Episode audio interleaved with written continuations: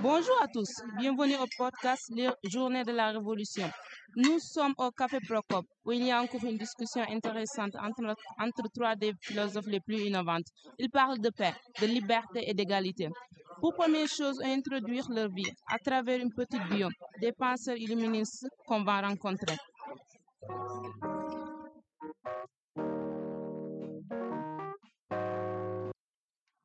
Voltaire, de son vrai nom François-Marie Arouet, né le 21 novembre 1694 à Paris, où il est mort le 30 mai 1778, est un écrivain, notamment dramaturge et poète, et un philosophe et encyclopédiste français, figure majeure de la philosophie des Lumières. Jean-Jacques Rousseau, né le 28 juin 1712 à Genève, est mort le 2 juillet 1778 à Mermonville, est un écrivain, philosophe et musicien genevois. Orphelin de mère très jeune, sa vie est marquée par l'errance.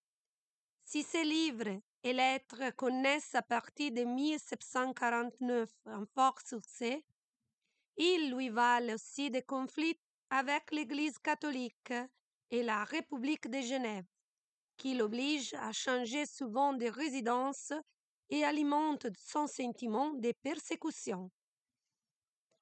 Montesquieu, Charles-Louis de Secondat, baron de la Brède et de Montesquieu, est un penseur politique, précurseur de la sociologie, philosophe et écrivain français des Lumières, né le 18 janvier 1689 à la Brède, Guyane près de Bordeaux, et mort le 10 février 1755 à Paris. Jeune homme passionné par les sens, plein d'esprit, Montesquieu publie anonymement les Lettres persanes, un roman épistolaire qui fait la satire amusée de la société française de la Régence, vue par des persans fictifs. Les romans mettent en cause les différents systèmes politiques et sociaux, y compris celui des persans. Bonjour, monsieur Voltaire. Pouvez-vous résumer votre pensée?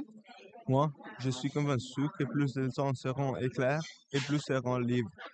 Donc, on doit travailler pour instruire les hommes pour l'un livre. Il faut l'informer et lui donner la capacité de comprendre ce qui se passe.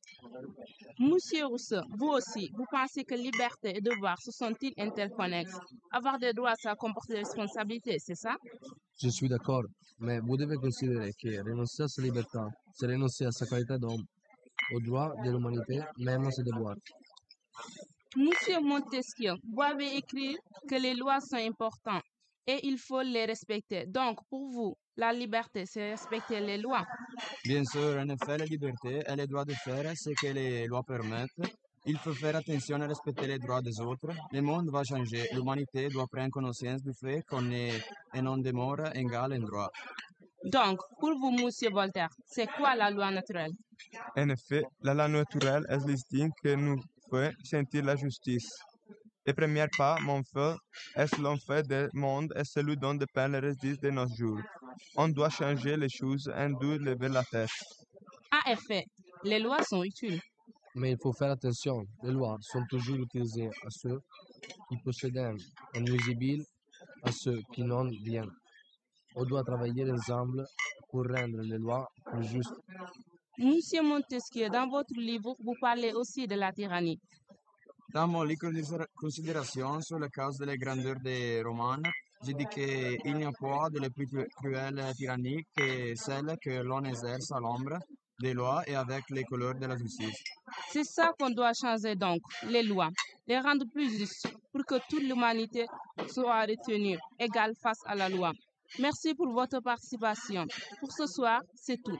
Je vous remercie. Si quelqu'un des spectateurs vous pose des questions à nos philosophes, vous pouvez nous écrire à l'adresse suivante. C'est la révolution Merci à toutes et à la prochaine.